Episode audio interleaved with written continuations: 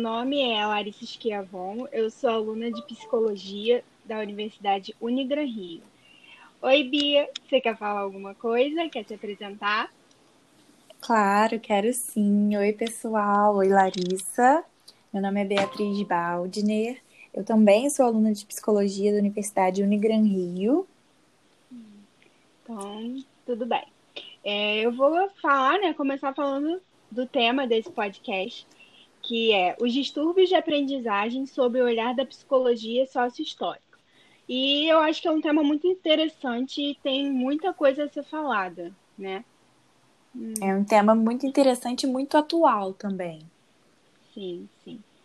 E vou começar falando também, né, agora, do que, que é essa psicologia sócio-histórica.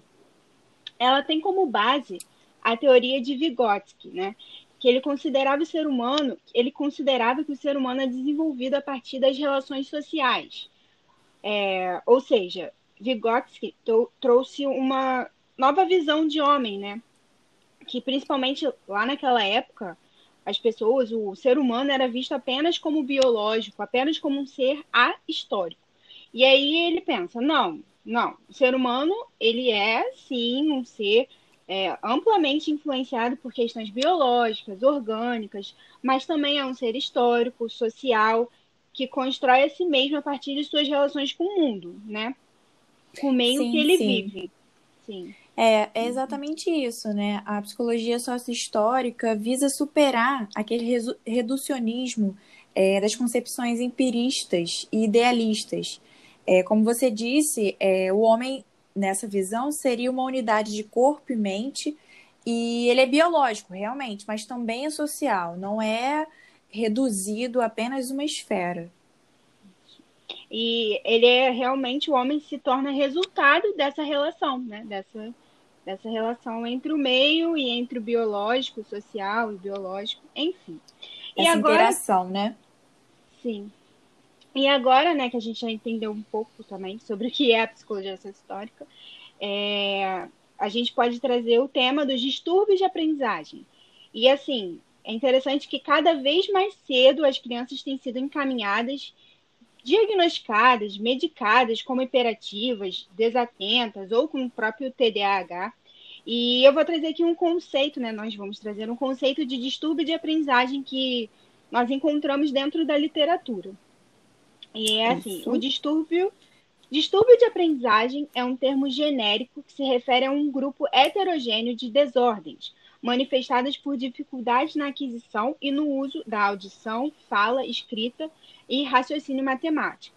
Essas desordens são intrínsecas ao indivíduo e presume-se serem uma disfunção do sistema nervoso central. Acho que aqui a gente fica bem claro né, que esse conceito transforma um problema que muitas vezes é social em um problema individual, em um problema de aprendizagem. Aqui ele, ele foca bem, essas desordens são intrínsecas, né? Então você acaba culpabilizando o aluno, né? Culpabilizando o indivíduo pelo seu próprio fracasso. É, exatamente. Você está mais uma vez reduzindo o sujeito, né? É, diagnosticando, colocando naquele diagnóstico como se, como se aquilo fosse a criança, né? Que a gente sabe que não é. A criança não é apenas um diagnóstico, apenas um medicamento. E eu acho que a medicalização, é, em determinados casos, é, acaba sendo a saída mais fácil. É, alguma coisa que apresenta um resultado mais rápido, é, imediato. E não é algo a longo prazo, né? Que seria um tratamento, olhar aquela criança, olhar o meio que ela está inserida. E é isso, né? Sem contar que, assim, na verdade, ela pode estar com um problema familiar ou até mesmo na escola. Então, você não vai estar resolvendo de verdade aquele problema, né? Exatamente. É. A solução não, não tá correta, né? Sim. E eu lembro, não sei se você lembra, mas que uma professora nossa contou um caso, né? Do serviço de psicologia aplicada que ela coordenava. E aí os pais chegaram com uma, com uma filha, né, com o intuito, eles já chegaram com o intuito de, de, de medicar, diagnosticar, né? é, de diagnosticar uhum. aquela menina com algum transtorno, porque ela estava muito mal na escola, ela estava dormindo em sala de aula. E aí a nossa professora, por ter uma visão mais abrangente do ser humano, né, ela foi verificar o que podia estar acontecendo, de verdade, olhar o meio que a criança estava. E aí ela descobriu que a criança ela só ela só dormia depois que os pais chegavam em casa, porque eles chegavam muito tarde do trabalho. Então, assim, é claro uhum. que essa uhum. criança não ia ter condições de se manter acordada em sala de aula, de prestar atenção no professor. Então, não, ela não tinha um TDAH. Ela tinha um problema familiar. E os pais, é, é aquilo, os pais precisariam é, se dedicar a isso, a resolver isso. Não somente dar um remédio, não somente diagnosticar. E é isso é mais difícil, como você falou, né? Não é rápido, não é imediato. Eles precisam mudar o cotidiano deles. E eles não querem muitas vezes fazer isso.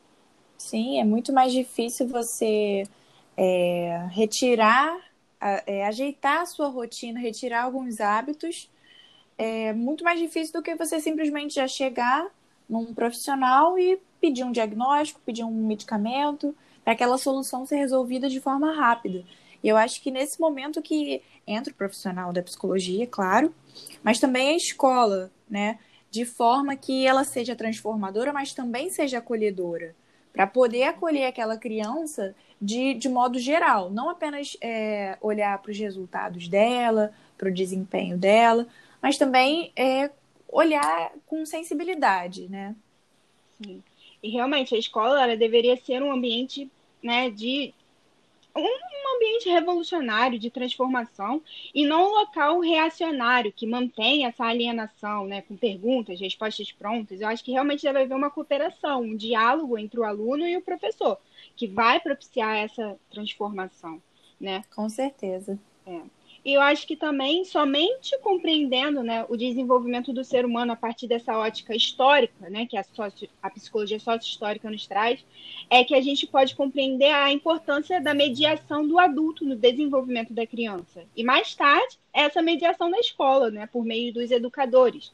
Porque essa intercomunicação com os adultos, né, das crianças com os adultos por meio, por meio de signos, né? Esses signos são os instrumentos, como a linguagem oral, a linguagem escrita, né? Por Sim. exemplo, só alguns exemplos. Isso transforma o conteúdo, né? E a forma da atividade consciente da criança. E aí vai reorganizar todos esses processos mentais, como atenção, memória, pensamento. Hum. Sim, sim. Eu acho interessante nessa questão da mediação a gente abordar é a zona de desenvolvimento proximal, né? Que seria uma distância entre o desenvolvimento real, no qual as tarefas já podem ser realizadas sem ajuda por essa criança, e o desenvolvimento potencial, é, que contempla as, os possíveis desempenhos dessa criança com a ajuda de algum adulto, de algum coleguinha mais velho, irmão mais velho. E isso tudo faz parte da formação desse sujeito, sabe? A gente precisa estar tá atento a isso, estar tá atento à mediação para aquela criança ficar bem, e, enfim, né? É. E aí o problema, né, vai sair dessa esfera individual, né? E a gente vai Sim. articular as dificuldades de aprendizagem com o ambiente escolar. E aí vai pensar, será que essa escola está realmente sendo efetiva no seu ensinar? E aí eu li uma frase é, bem interessante que, que dizia assim, que a nossa escolarização deveria mudar de ensinar a criança aprender e se tornar aprender como ensinar a criança, né? Acho que hum, exato. é bem interessante, sim. Muito, e, assim, muito. Falando novamente, só assim, rapidamente sobre a medicalização, né?